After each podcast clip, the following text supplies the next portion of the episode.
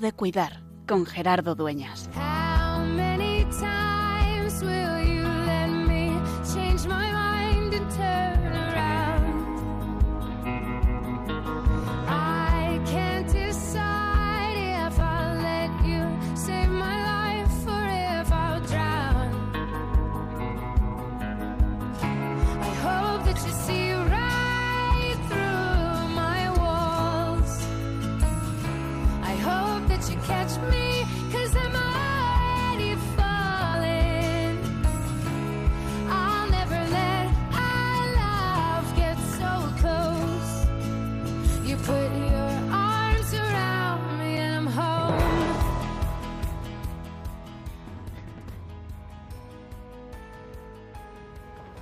Pues casi sin darnos cuenta, nos hemos plantado en la cuaresma.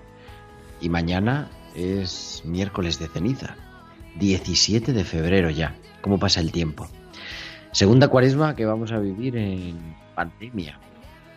Recuerdo, allá por el mes de marzo del año pasado, del año 2020, cómo tuvimos aquellos especiales de tiempo de cuidar vividos en una cuaresma confinada, voluntaria.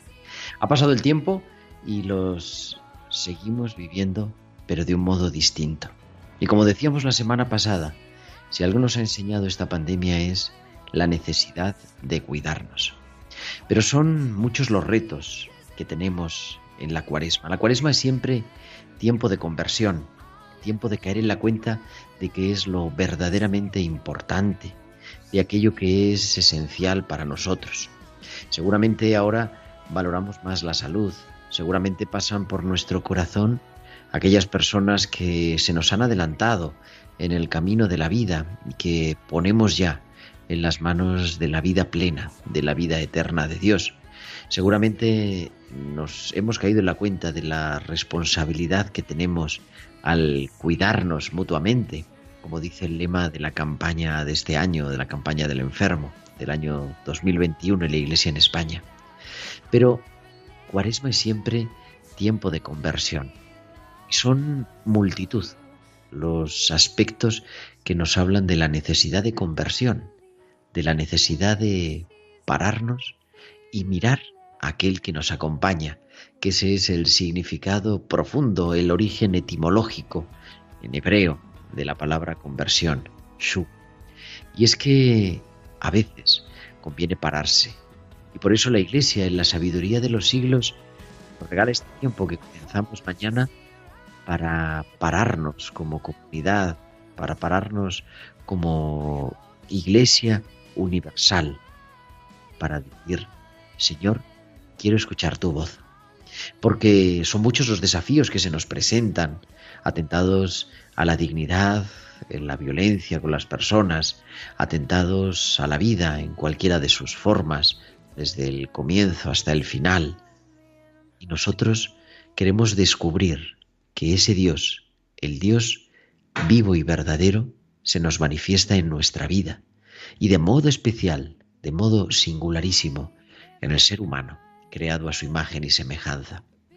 Por eso yo te invito a que aprovechemos esta cuaresma, esta cuaresma del año 2021, la segunda en pandemia, para descubrir la centralidad de cuidar y de cuidarnos, para que esta cuaresma volvamos a reafirmar que verdaderamente es y sigue siendo siempre y cada día más tiempo de cuidar.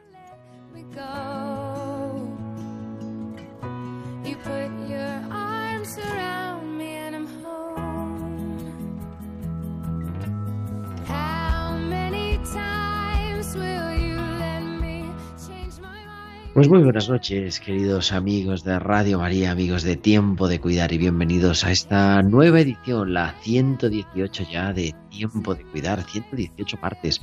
Este programa de Pastoral de la Salud de Radio María, cada martes, cada semana, de 8 de la tarde a 9 de la noche, de 7 a 8 en Canarias, para compartir ese apasionante monto de la pastoral de la salud, del cuidado de la vida, del acompañar y el dar sentido al sufrimiento, al dolor y a la enfermedad.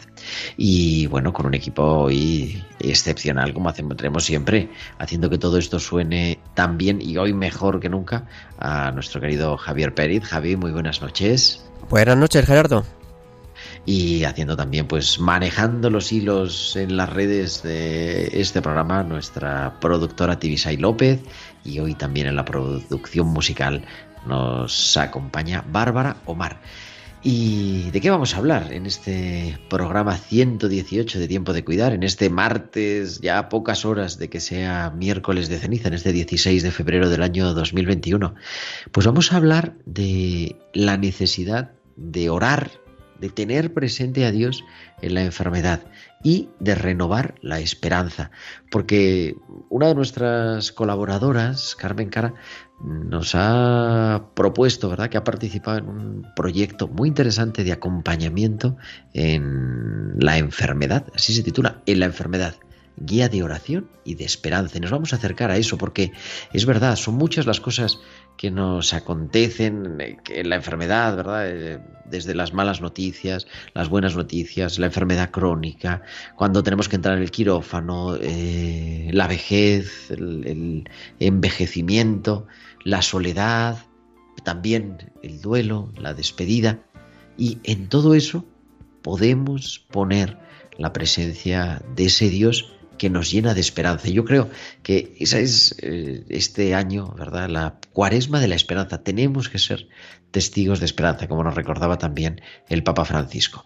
Y todo eso y, y mucho más, y queremos como siempre, que nos escuchéis, también que nos escribáis, que nos mandéis vuestros comentarios a nuestro correo electrónico tiempo de cuidar tiempo de cuidar arroba y a través de nuestras redes sociales. Os, podéis poner en contacto con nosotros en Facebook, somos Radio María España y en Twitter, arroba Radio María España y publicar también vuestros comentarios en esta última red social con el hashtag almohadilla tiempo de cuidar. Esta semana ha sido una semana de encuentros. Yo he ido por aquí, por allí, haciendo, la, acompañando al obispo en la visita pastoral, atendiendo en el hospital, y me he encontrado varias personas que me han hablado de tiempo de cuidar y nos alegra mucho, me alegra mucho saber que podemos hacer un servicio de poner algo de esperanza en medio de este mundo lleno de desesperanza y también recibir vuestros correos electrónicos. Nos ha escrito, mucha gente nos escribía, por ejemplo, Mari Carmen, eh, compartiéndonos su vocación como enfermera en la UCI,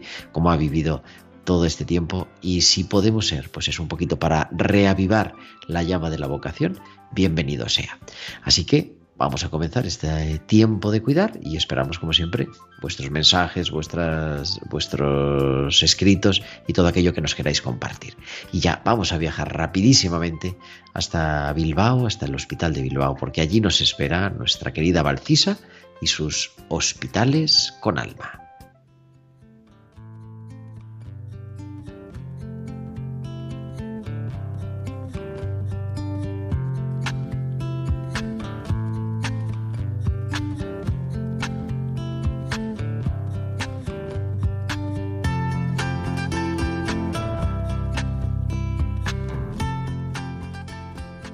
Cada semana, Valcisa nos trae sus hospitales con alma.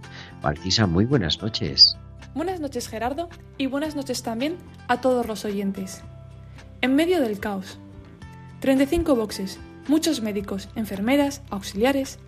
Parece que todo el mundo vuela haciendo su labor con la mayor rapidez. Es el espíritu de la urgencia. Tú llegas a valorar un paciente, tu paciente en el pequeño caos que es la urgencia. Miras las pruebas y ya sabes lo que le pasa. Su pronóstico de vida es malo. Sabes que hay dos opciones, operar o morir. Pero lo que más te golpea es la responsabilidad del conocimiento. ¿Es justo saber algo tan importante de una persona que ni siquiera conoces? ¿Cómo les haces saber la realidad que acabas de descubrir? no puedo ser un mero espectador en esta situación, porque el día de mañana seré yo quien esté informando de situaciones parecidas. Pesar de ver cómo el doctor le explica de la mejor forma posible la gravedad de su situación y lo urgente que debe realizarse la operación, parece que es mucha información para que sea capaz de asimilarlo en el tiempo tan corto que se requiere. ¿Y quién lo asimilaría? En un momento de debilidad, la paciente no ve la necesidad de seguir adelante con la operación, pero sí uno de sus hijos, que buscaba cualquier razón que le permitiese tener más tiempo para poder despedirse de ella. Lloré. Nadie me vio. No era el médico responsable, pero por alguna razón me sentía responsable del conocimiento. Tenemos el poder del conocimiento y el poder de la comunicación. Hasta la semana que viene. Pues hasta la semana que viene, Valcisa, te esperamos con tus hospitales con alma en tiempo de cuidar.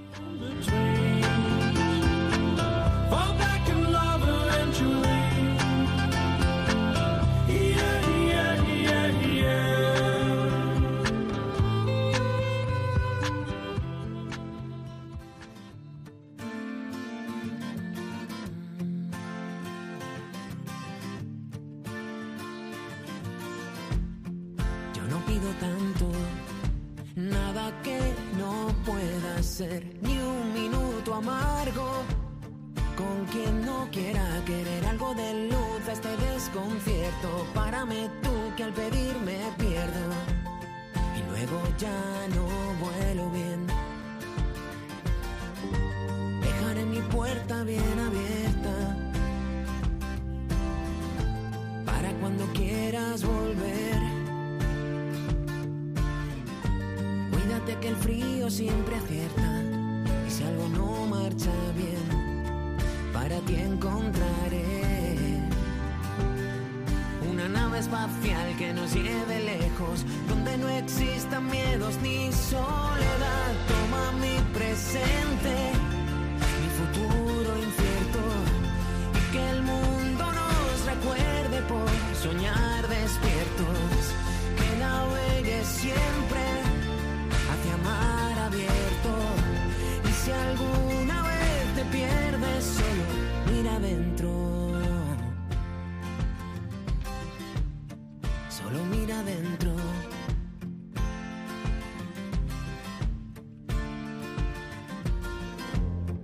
No pedimos tanto, nada que no puedas ver, ni un segundo amargo. Y continuamos en tiempo de cuidar en este martes 16 de febrero. Y como decía, bueno, tenemos a una de nuestras colaboradoras que además es que nos tiene que venir a contar un montón de cosas y ha venido con un montón de amigos juntos. Carmen Cara Gilaver, muy buenas noches, ¿cómo estás? Bienvenida. Hola, buenas noches Gerardo. ¿Qué tal? Pues muy bien, ¿estás en Pamplona? ¿Dónde estás? Porque Carmen es una viajera intrépida. Sí, sí, sí, aquí estoy en Pamplona. Ahora que no se puede salir, qué remedio también.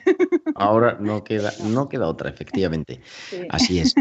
Decía que nos vienes a contar algo que yo anunciaba. Un- algo que hemos compartido porque hace unos meses hablamos allá por el día de San Lucas, en octubre, de una, bueno, una iniciativa que Sí. recordamos, ¿no? Rezando voy. Cuéntanos, ponos un poquito en antecedentes, es. Carmen. Bueno, pues eh, aquel día hablamos de un proyecto en el que, bueno, habíamos tenido la suerte de participar unos cuantos, eh, pues casi todos residentes. Eh, se trata de unos podcasts que grabamos en febrero del año pasado, justamente antes de la pandemia, eh, que tratan sobre la enfermedad, sobre distintas etapas, ¿no? Entonces, estos podcasts están colgados en la página web rezandovoy.com. Son un podcast que duran en torno a 10 minutos cada uno y son pequeñas reflexiones acerca de estas etapas, ¿no? Pues de cuando llega la enfermedad, ante caídas, ante la curación y con la idea pues un poco de acompañar tanto a los enfermos como a las familias en este Ujú. proceso. Entonces, bueno, con esta idea pues nada, estamos muy, estábamos muy ilusionados, ¿no? Qué bien, qué bien. Y eso se ha convertido también en, bueno, una obra colectiva y por eso vamos a saludar a nuestros otros dos invitados que los tenemos también ya en línea. María Cibeira, que creo que está en Zaragoza, es MIR de hematología de tercer año. María, muy buenas noches. Hola, buenas noches a todos. Y también Efectivamente desde Zaragoza. desde Zaragoza. Y ahora viajamos a algunas partes del mundo. Álvaro Vázquez, muy buenas noches. Buenas noches, Gerardo, Carmen y María. Es un placer estar con vosotros. Que es pediatra y, y pero ¿desde dónde nos hablas? Sí, desde Granada. Uy, de aquí, Granada, por desde Dios. el sur. Qué lugar tan bonito. Bueno, pues así que la magia de la radio, conectados en todas partes. Y en este proyecto en el que todos habéis colaborado, creo que Carmen y Álvaro habéis tenido un papel así de coordinación también con Alberto Cano, que por cierto le quiero yo felicitar públicamente. Hoy no ha podido estar con nosotros, pero bueno, acaba de ser ordenado el sábado, bueno, este sábado pasado no, el anterior, el día 6 de febrero, eh, psiquiatra jesuita. Y nada, le felicitamos desde aquí, pero bueno, la, la vida es así que no nos ha podido acompañar hoy, otro día será. Pero bueno, ha, surgido este proyecto de transformar esos eh, audios, ¿no? También en texto para, con la idea de acompañar a la gente en la enfermedad. No sé si nos quieres, Álvaro, comentar un poco cómo nace esa idea. Sí, pues, pues la verdad, justamente de- dentro de este proyecto, esta intuición que, que ya tenía Alberto Cano, junto con otro grupo de, de jesuitas y otro grupo de gente que ya estaban trabajando en todos estos temas también, que, que bueno, pues en el mismo espíritu que vuestro programa, ¿no? Que también en alguna ocasión pues he tenido la ocasión de, de disfrutar. Y bueno, pues en el espíritu de poder llegar a más, a más gente, también gente que, que quizás pues no prefiere el- la textura de, de ese libro Ujú. en papel, pues surgió la, la idea de, de convertirlo también. Y, y bueno, la verdad es que es un, es un privilegio, es como una especie de, de mosaico de, de, todas las voces diferentes de, de la gente que participa y que bueno, es verdad que como decía Carmen al principio, pues va dirigido sobre todo a las personas enfermas, a los acompañantes, pero bueno, se traducen también muchas vivencias ¿no? de, de cada uno, de lo que, de lo que vive, que de alguna manera pues también lo, lo aporta. Y vamos, creo que es una riqueza inmensa, un libro pequeño, pero es un pequeño tesoro, realmente. Escribe, me manda Alberto Cano, me ha mandado un mensaje de WhatsApp. Yo no sé si nos está oyendo o, o que me lo ha mandado de, de casualidad en el momento, pero con una frase que creo que es casi como la, vamos, una frase, un pequeño poema de Alba Romero que os voy, vamos, voy a leer a nuestros oyentes si os parece. Dice así, dice, cuando la vida deja de brillar resplandeciente, de calentar el corazón y alegrarnos las entrañas, cuando la vida se vuelve más fría y los días son torpes y las noches son largas, la, soledad se apodera, el desaliento tienta y la fe tambalea. Por eso en ese desierto tu palabra y tu amor resuenan fuerte. Hay que resistir. Yo estoy contigo. Yo creo que esa es un poco la idea, y os pregunto a los dos, ahora hablamos con María, a Carmen, a Álvaro, como queráis.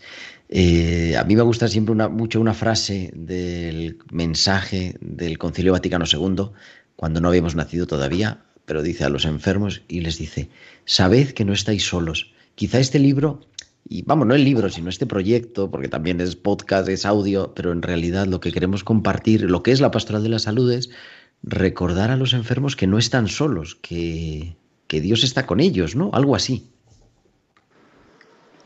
Eso es, esa, bueno, hablo yo Álvaro, Sí, sí. perdona.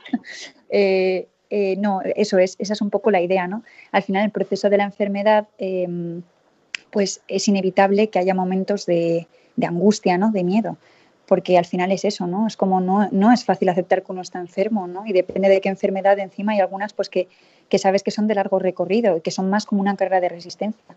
Entonces es normal que, que nos entre el miedo al qué va a pasar y luego también el miedo ¿no? a vernos solos ante esa, ante esa lucha. Entonces, bueno, es cierto que, que, pues que uno cuando está enfermo suele tener la compañía de familiares, de amigos, ¿no? Pero bueno, esto es una forma que nosotros queríamos hacer para también acompañarles, ¿no? Este pequeño libro, pues para que ellos en esos momentos de reflexión y de oración interna, eh, pues pudieran tener una guía para, para sacar ¿no? esa fe, esa fuerza de la fe. María dice, porque aquí cada uno ha hecho, es un trabajo colectivo, es verdad, Mari- eh, Carmen, Álvaro y también Alberto han hecho como la tarea un poco de coordinación, ¿no? Yo creo, más que otra cosa. Y, pero cada mm, capítulo, cada audio, o sea, cada momento de oración para acompañar diferentes momentos en- a lo largo de la vida, lo ha hecho uno. Y a María le habéis encargado uno muy fácil, que se titula Momentos críticos, baches y recaídas. ¿Qué es esto, María, esto de momentos críticos, baches y recaídas? Muy fácil, dices. Es irónico, lo que pasa es que la ironía en la radio no se. Sí, sí.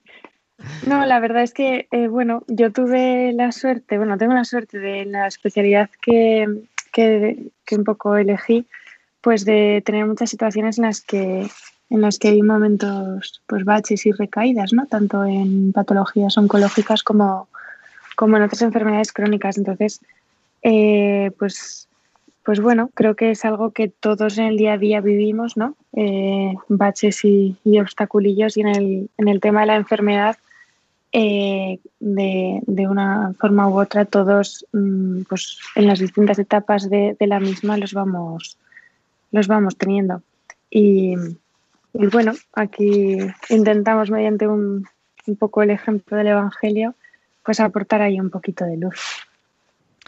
Quizá, eh, vamos a ver, me pasa el título, no me, no me he dado tiempo a reflexionar porque no he podido leer el libro, pero es verdad que la recaída, no sé cuál es tu experiencia, María, eh, pero a veces la recaída es más fuerte que la primera enfermedad, ¿no? Me viene a la mente ahora una persona que además he viajado con él y con su mujer a Tierra Santa, que ha estado eh, enfermo, ha tenido cáncer y tal, pero ya está bien y de repente cuando llega la noticia de que se ha vuelto a reproducir el tumor, como que es más duro de aceptar y de vivir el tratamiento.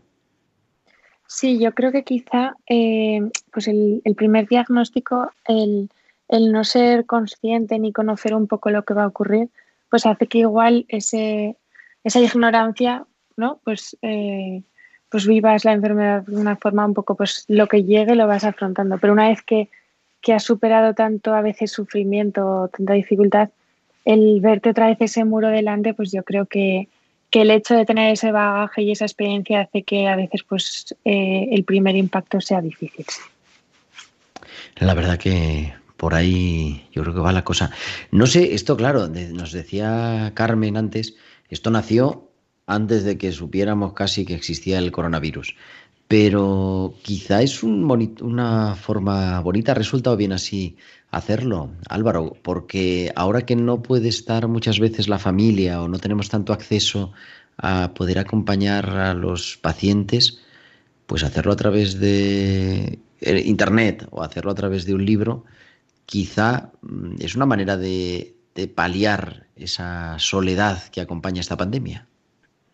Pues la verdad es que sí, Gerardo, nosotros también lo comentábamos incluso lo providencial que ha sido, la, casualidad, lo providencial de que justo este proyecto pues, venía ya de, de atrás y, y cómo justo ha terminado de ver la luz pues en este tiempo no tan, tan intenso, este, este valle oscuro que estamos atravesando y, y, bueno, pues la verdad es que también ha sido una luz para nosotros y confiamos que también sea de ayuda a muchos, pues muchas voces que nos van resonando de gente que como dices pues todas las dificultades añadidas de este tiempo de por sí pues que le está siendo de, de ayuda. La verdad es que, que bueno, surgió cuando no, nos conocimos un poco con un, un, espacio de encuentro para sanitarios pues en el que ya estaba Alberto Cano, Álvaro Lobo y otros jesuitas, un poco para compartir experiencias, reflexionar sobre pues nuestra vivencia, la vocación. Que yo tenía, sanitario. yo tenía apuntado en la agenda que este fin de semana tocaba más que salud en Salamanca. Lo que pasa que, claro, todo está.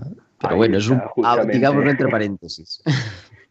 Y, y, bueno, y de ahí se, pues, surgió el, el, salto de intentar llevar un poco lo que vivíamos, también llegar a intentar llegar a más personas, ¿no? También de la manera en que tenemos la, la suerte dentro de las dificultades del día a día, pues de poder afrontar todas estas situaciones que, como comentabais, pues al final, pues mm, te ponen en un gran vértigo de, de la vida, ¿no? En un, una gran desnudez y, y, bueno, pues especialmente en este tiempo pues en el que se vive pues to, toda esa distancia, tantas dificultades en estas situaciones, pues bueno, la verdad es que puede ser un, un canal de, de ayuda, ¿no? También de, de, de hacer llegar a la gente esta, esta ma- mano de Dios, ¿no? En- Dentro del, del misterio de la, de la enfermedad.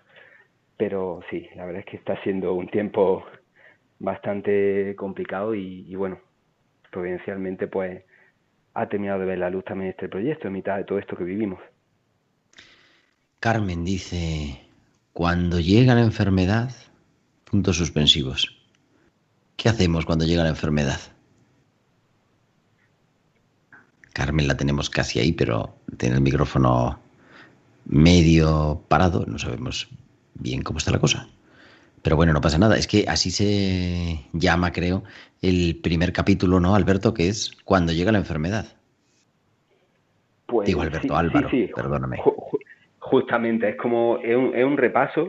Intentamos abarcar diferentes situaciones, que fuera algo representativo, pero bueno, al, al final es verdad que algo que se escapa, ¿no? Poder representar todas las las realidades. Justamente un, un amigo, un chaval joven me comentaba hace un par de días, cuando le, le compartía la noticia del, del libro, pues mm, cómo le había ayudado. Es un muchacho joven de menos de unos 27 años y, y bueno, pues con un tumor cerebral diagnosticado hace menos de, de un año y bueno, pues todas las situaciones que se ha tenido que, que enfrentar, ¿no?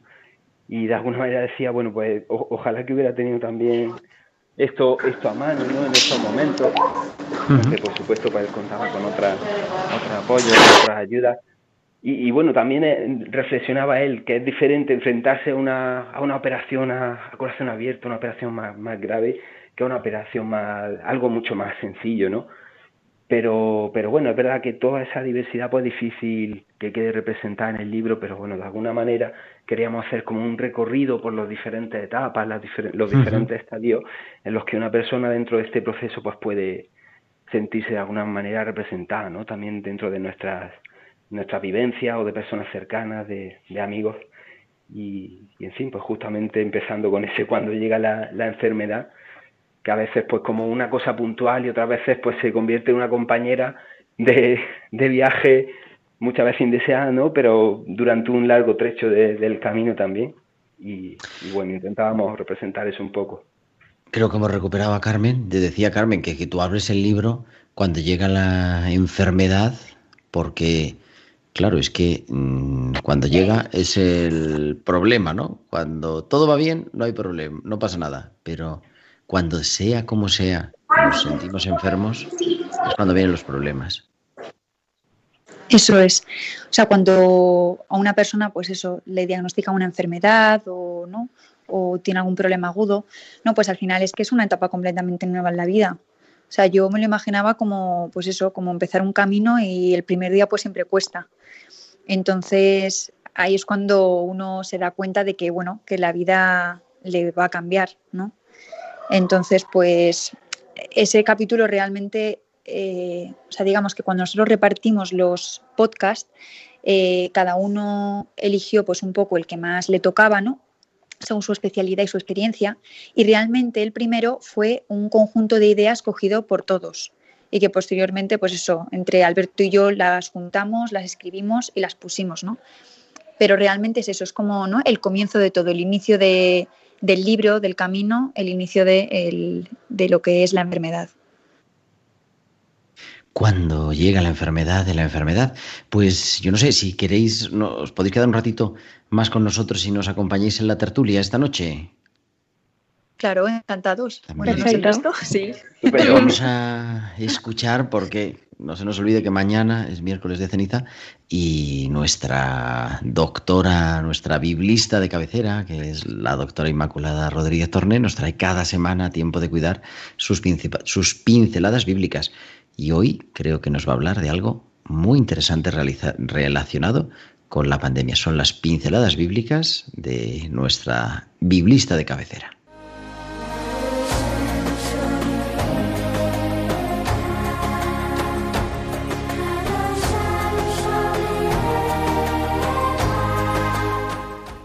Noches Gerardo y buenas noches queridos oyentes de Tiempo de Cuidar. Mañana comenzamos la cuaresma. Cuando nos ponen la ceniza nos dicen, conviértete y cree en el Evangelio. Pero ¿qué es la conversión? En las pinceladas de hoy quiero hablar de la conversión en clave bíblica. En hebreo, convertirse se dice con el verbo shub, que literalmente significa volver y también volverse. Es un volver físico. En la Biblia mm, no tenemos nada de listas con propósito, ni, ni se habla de darles vueltas al coco sobre lo que hacemos mal. Mm, Es mucho más sencillo. Cuando se habla de convertirse, se dice volver. Por ejemplo, Sea, cuando expresa tan preciosamente en el capítulo 2 que Dios quiere que su pueblo se enamore otra vez de Él, dice literalmente, por eso la voy a seducir, la llevaré al desierto y le hablaré al corazón. Se acaba la cita. Dios quiere llevar de nuevo a su pueblo al lugar del noviazgo, que para Israel fue la salida de Egipto y el paso por el desierto. Volver a los lugares del amor, volver al camino que me llevaba a la libertad, a la paz, a estar bien conmigo misma y con los demás.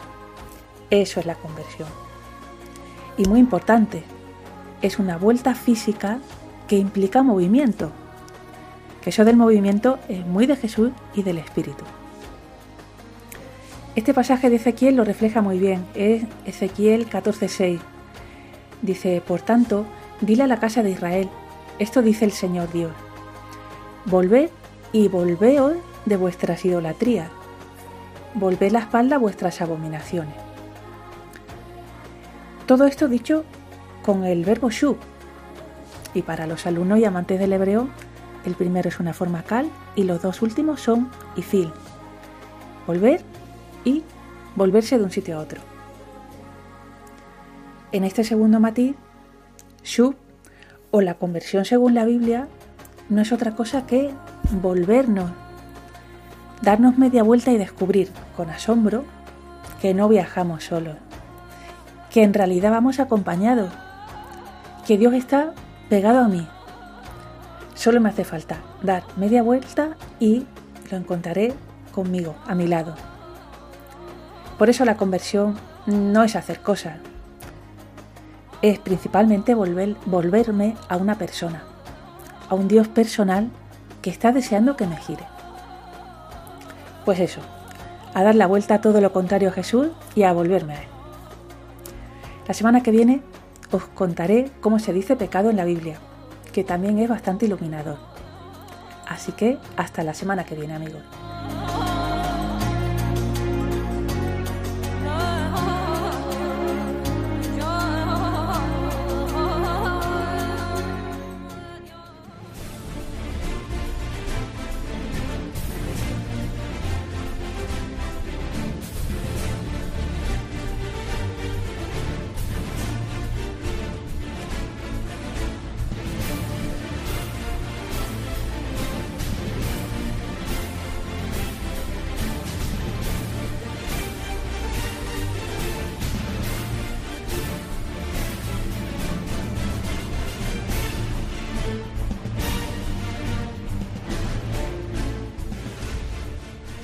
Continuamos en tiempo de cuidar en este martes 16 de febrero. Yo soy Gerardo Dueñas y se nos suman, aunque ya se nos habían sumado a la tertulia, pero bueno, volvemos a repasar. Carmen Cara, muy buenas noches. Carmen, otra vez. Que la tenemos ahí, pero con el micrófono silenciado, pero ahora la Hola, escuchar. Gerardo. María Cibeira también, muy buenas noches. Buenas noches. Y desde Granada, con esos atardeceres, pero bueno, ya es de noche plenamente. Álvaro Vázquez, Álvaro, buenas noches otra vez. Y yo quería comentar, hemos estado comentando, bueno, este proyecto que a mí se me hace precioso, pero claro, cada uno de vosotros, los tres sois médicos, eh, María y Carmen creo que son residentes, Álvaro me parece que ha acabado la residencia, ¿no? Creo yo. Hasta Sí, sí, sí, ya. alcanza a comprender. Ya estoy ya junto. Hace, ah, bueno, tampoco tanto, ¿no? Eso se dice la edad, no hay que decir. Sí, no, no, ha- hace tres años, ya para cuatro, que terminé la, la residencia. Pero también vosotros como profesionales sanitarios, como médicos cristianos, os habéis sentido como interpelados, creo yo, ¿no? A mí esa ha sido la experiencia. Me ha gustado mucho. Yo he tenido oportunidad de participar dos veces en estos, como invitado en estos encuentros más que salud eh, para de profesionales sanitarios jóvenes. Yo creo que es que a todos la enfermedad nos interpela y el mundo de la salud también, pero también a los profesionales que, que viven y que trabajáis con ello cada día. No sé quién quiere empezar. Pues Venga, yo, Álvaro, yo mismo adelante. puedo, puedo comentar, Gerardo. La verdad es que a mí el participar en, en este encuentro de más que, que salud me supuso un punto de, de inflexión, en el sentido de que, bueno, muchas veces se tienen una, una expectativa ¿no? de, de la realidad, de lo que se vive en el día a día, y es verdad que va cambiando a lo largo de, de la carrera, ¿no? de, de este camino de apre- aprendizaje para nosotros desde que empieza en la facultad, en la residencia, porque al final tú eh, tus capacidades son diferentes, tus responsabilidades también, pero muchas veces pues puede haber ciertos conflictos, ¿no? Entre, entre lo que la idea que te haces, ¿no? También de, de cómo poder vivir la, la medicina o el, es sanitario en general, ¿no? Con luego pues todas las circunstancias, las diferentes dificultades que van, que van surgiendo. Y bueno, pues la verdad es que mm, tener un, un punto de encuentro así, de diferentes perspectivas, de dificultades similares, pues bueno, mm, abre un campo enorme y a mí es verdad que, que me ayudó también a dar un, un paso importante en ese sentido, de un, de un cambio de, de ciudad, de, de un nuevo enfoque dentro de la medicina y de la, de la pediatría. Y, y la verdad es que, que, bueno, me supuso una, una pequeña revolución inesperada que, que luego pues ha, ha seguido su, su camino con, con todo esto que estamos, que estamos compartiendo esta noche. Carmen. Yo la verdad, perdón, que corto. Eh, yo la verdad es que opino totalmente como Álvaro. Además creo que tuvimos muchísima suerte porque al final por, por unas cosas o por otras, pues eso, nos juntamos un grupo de 10-12 que veníamos además cada uno de un sitio distinto. Yo me acuerdo que venía pues desde aquí, desde Pamplona en coche con otros dos compañeros. Eh, veníamos pues eso de Antequera, de Madrid, de Zaragoza, ¿no? Éramos un grupo pues eso, de muchos sitios de España, que nos juntamos un fin de semana, algunos nos conocíamos de antes, de otros encuentros y otros no, y de especialidades diferentes. Entonces me gustó mucho compartir la enfermedad con distintos enfoques. Mm, y sobre todo eso, no hablar sobre nosotros, ¿no? sobre la salud y sobre lo que sentimos los sanitarios y cómo intentamos ejercer nuestro trabajo desde el punto de vista cristiano, que eso fue como más, más, pues más que salud 1 y más que salud 2. ¿no? Esto era más dedicado a los enfermos. Entonces, cada uno presentaba los enfermos con los que más trataba. ¿no? Yo, por ejemplo, pues yo hago la residencia de anestesia, me ocupé de, del capítulo de antes del quirófano, entonces yo presentaba un enfermo que iba antes del quirófano. A mí me encantó escuchar, pero me encantó, pues por ejemplo, el de María, baches y recaídas, ¿no? porque ella está acostumbrada a tratar con pacientes pues, que se le diagnostican enfermedades, pues eso, cánceres, linfomas, ¿no? o sea, enfermedades como más, más crónicas y más terminales. ¿no? Entonces, creo que tuvimos muchísima suerte de poder ver distintas perspectivas eh, entre nosotros. Yo creo que es que nunca se acaba uno de acostumbrar, ¿no? Y ojo cuando nos acostumbremos, claro, evidentemente conoces la enfermedad, sabes cómo evoluciona e incluso cómo tratarla, pero al final la decía esta semana, yo no sé, lo, creo que lo dije la semana pasada, pero un profesor que leía decía es que cada persona es un mundo y cada enfermo es un mundo, pero con enfermedad, con lo cual pues cada uno lo vive de una manera y el profesional también es vulnerable ¿no? al, al, dolor, al sufrimiento del otro. Sí, yo, vamos, estoy totalmente de acuerdo. Y además, eso, mmm, María, por ejemplo, que yo creo que trata con pacientes más crónicos, ¿no, María? Sí, sí, yo lo que, lo que dice de que, eh, lo que dices Gerardo, somos nosotros también vulnerables. Yo creo que lo que nos aporta también a nosotros como sanitarios este, esta comunidad, que yo la entiendo como un poco comunidad, es el sentirnos acompañados, ¿no? Y el un poco aprender del otro también eh, el cómo acompañar estos procesos, ¿no? Cada uno desde su especialidad, desde, desde su ciudad, desde su, desde su propia vivencia, creo que siempre como que suma y aporta, ¿no? Y el saberse parte de algo, el saberse que tu forma de entender un poco ese, ese servicio que hacemos un poco nosotros mediante el trabajo, el, no sé, yo creo que también te anima bastante y te, y te, te enriquece sobre todo, ¿no?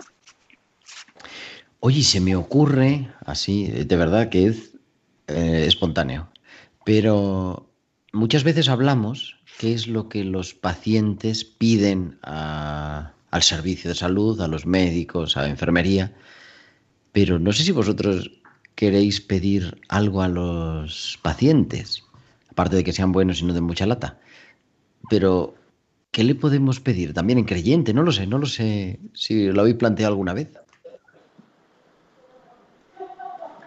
Bueno, es, es Pues verdad que es bueno. un momento tan, tan vulnerable de, de la persona que, que, bueno, la, la verdad es que ya, ya bastante se tiene, ¿no? Con, con vivir eso y muchas veces, pues, pues determinadas mm, respuestas, ¿no? Que, que a lo mejor, pues, pues son complicadas, ¿no? Para, para nosotros, ¿no? De, de manera de, de responder de un paciente, de familiares, pues siempre pueden surgir muchos conflictos alrededor, pero, pero bueno, dentro de, de la situación, ¿no? Se comprende que, que es algo que trastoca tan profundamente a las personas y a sus familias que, que puede, que se pueden dar situaciones así, ¿no? Pero, pero bueno, también para eso intentamos estar, ¿no? De, de, llegar a la persona y, y como dice, algo que no nos puede dejar, no nos deja indiferentes, ¿no? La- las dificultades de, vivir situaciones complicadas, pues con mucha frecuencia, pues no, no es algo que te puede dejar eh, igual, ¿no? Si- sin, sin afectarte. Y muchas veces, pues también, en general, que también lo compartíamos en nuestro encuentro,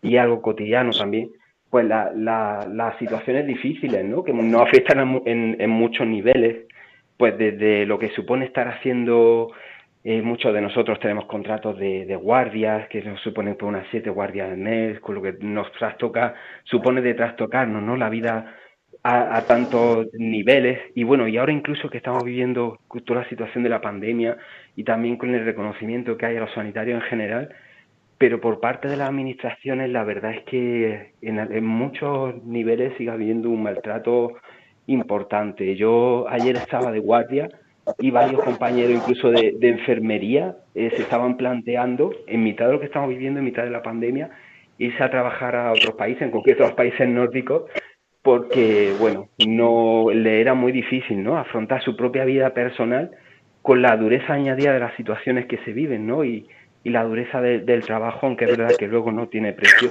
el, el estar en contacto y el poder sentir que ayuda a otra persona, pero, pero en fin, son, son situaciones complicadas, ¿no? Que, que aun con todo lo que vivimos y, y el tipo de, trabajo que se hace, ¿no? Pues que las personas que están dedicadas a esto pues tengan que, que vivir estas situaciones, ¿no? Y creo que la, la población en general pues muchas veces no, no es consciente de, de esto, ¿no? Yo también una cosa que le llevo dando algún rumbo, sobre todo estas dos últimas semanas que, bueno, que con todo lo del libro y tal, ¿no? Pues de, de comentarlo a compañeros, ¿no? Ah, pues mira, hemos, hemos sacado este libro, un grupo de amigos, eh, ¿no? Un poco pues dando esa información, ¿no?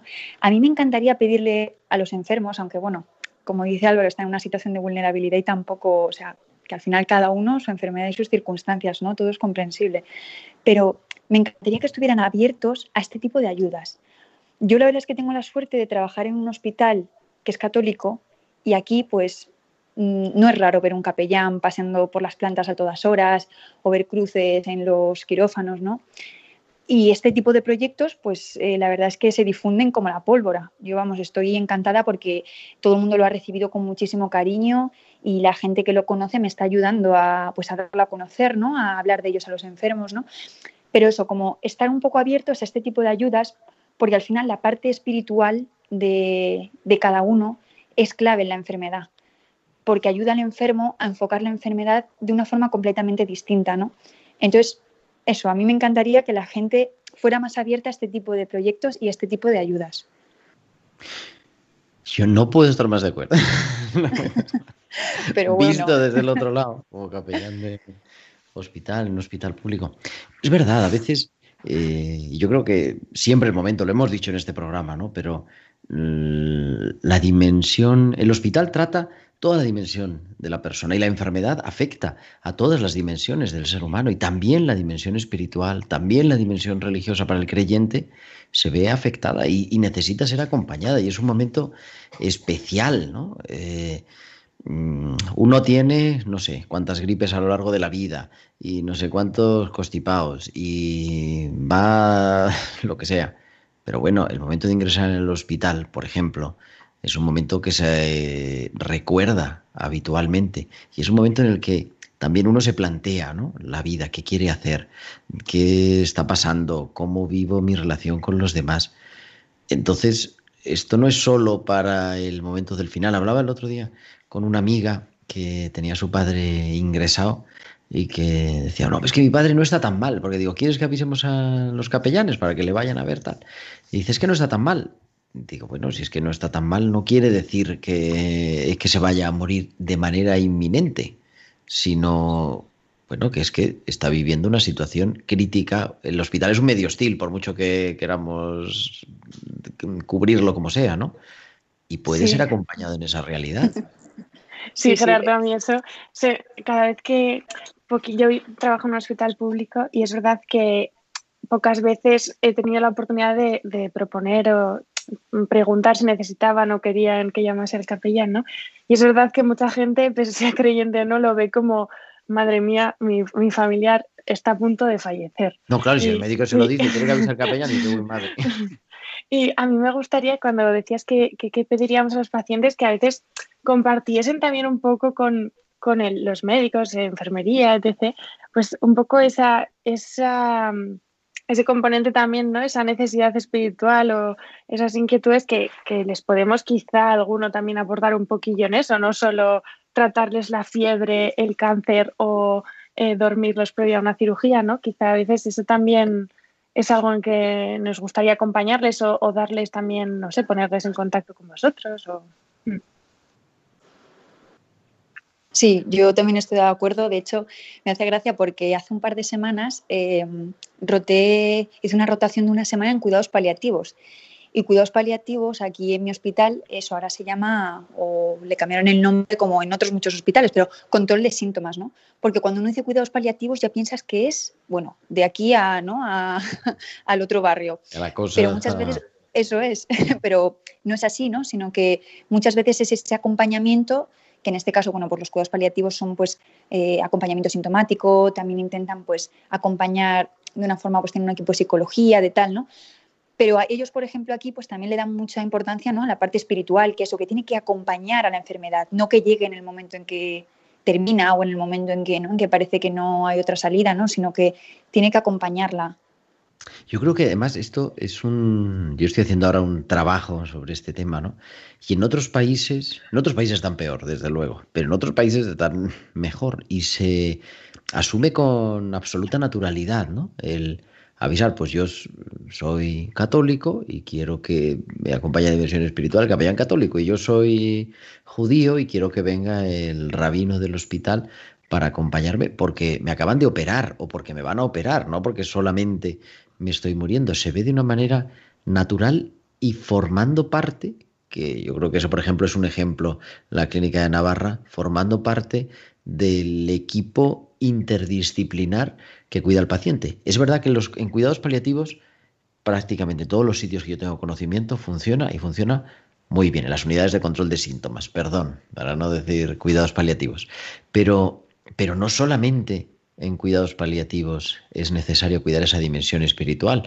Hace poco se publicó que ya con la pandemia parece que, parece que han pasado a mejor vida los planes de humanización de la salud. Y entonces yo me acuerdo leyendo el plan de la humanización de la salud, decía, bueno, eh, uno del decálogo del acompañamiento, el decálogo de las unidades de personas con enfermedad terminal, mm, ser asistidas en su dimensión espiritual. Es que eso no es un derecho solamente de las personas con enfermedad terminal o al final de esta vida, sino de toda persona en todo momento de la vida y de manera especial en el momento de, pues, del ingreso hospitalario o de, o de una enfermedad crónica. Porque una enfermedad crónica, y hacía referencia a María, ¿no? Una enfermedad crónica no es fácil de vivir y de reponerse, sobre todo cuando se prolonga meses y semanas y años Totalmente, totalmente de acuerdo. Además, yo creo que, todos somos conscientes de que el aportar en esa esfera también es beneficioso para, el curso de la enfermedad y para, los resultados. De hecho, eh, eh, eso yo creo que todos lo hemos estudiado en la carrera y, vamos, los beneficios son claros, ¿no? Y es algo más en lo que siempre podemos aportar. Así que estoy totalmente de acuerdo, Gerardo. Bueno, ¿y cómo ha ido? Tenemos, no podemos decir esto en medio de la pandemia y no saber cómo va. Nos estamos haciendo un- una encuesta así a nuestros invitados. ¿Cómo va el tema de la vacuna, Álvaro? ¿Han llegado las vacunas a Granada? Bueno, sí, sí, sí, mm, van lentas, no, no van todo lo rápido que, que se quisiera, pero, pero bueno, al menos hay esa, esa luz al final del, del túnel se va vislumbrando, pero bueno, quizás con nuevas dificultades añadidas, ¿no? Con el tema de las nuevas cepas, que en principio parece que las vacunas sí la quedan cubiertas, ¿no? La, la protección. Pero bueno, va lentamente, pero va, va avanzando, como esa luz del nuevo día que poco a poco va avanzando. ¿Tú ya estás pero, inmunizado pero en no? fin. Bueno, sí, sí, la verdad es que ya tengo la suerte de tener las dos dosis desde hace una semana.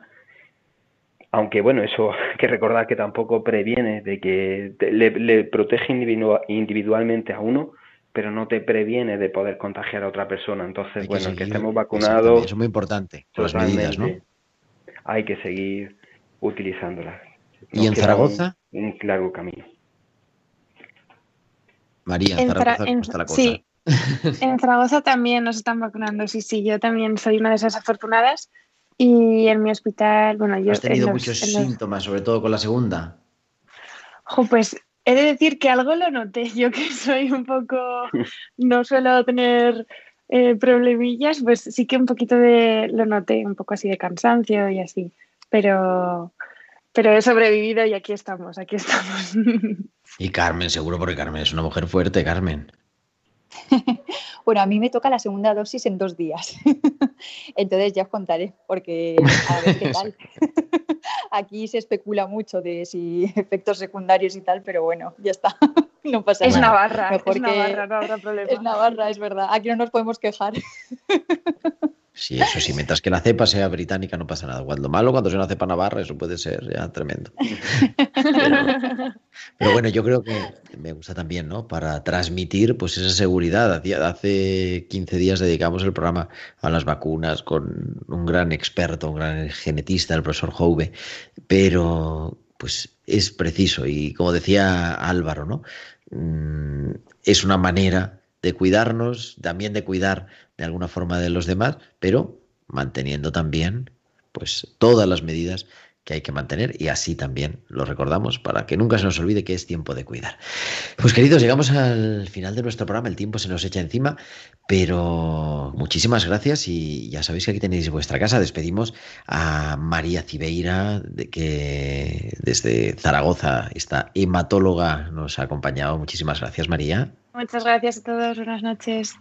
También, que ahora tengo aquí que me ha pasado nuestra productora desde el Hospital Virgen de las Nieves, Álvaro Vázquez, en Granada. Muy buenas noches, Álvaro. Mu- muchísimas gracias, Gerardo, y a todo vuestro equipo por, por invitarnos y, y dar a conocer nuestro proyecto también. Y Carmen, nos escuchamos pronto.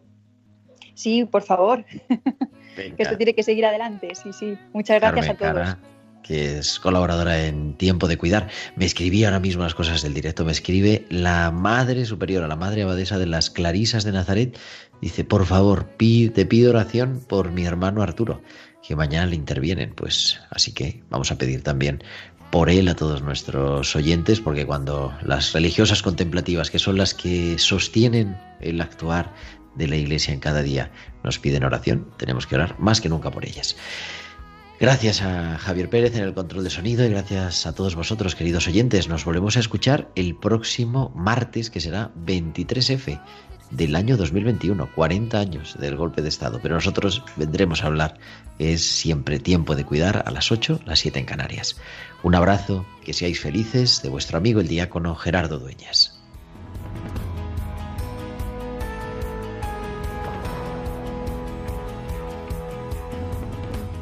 Han escuchado Tiempo de Cuidar con Gerardo Dueñas.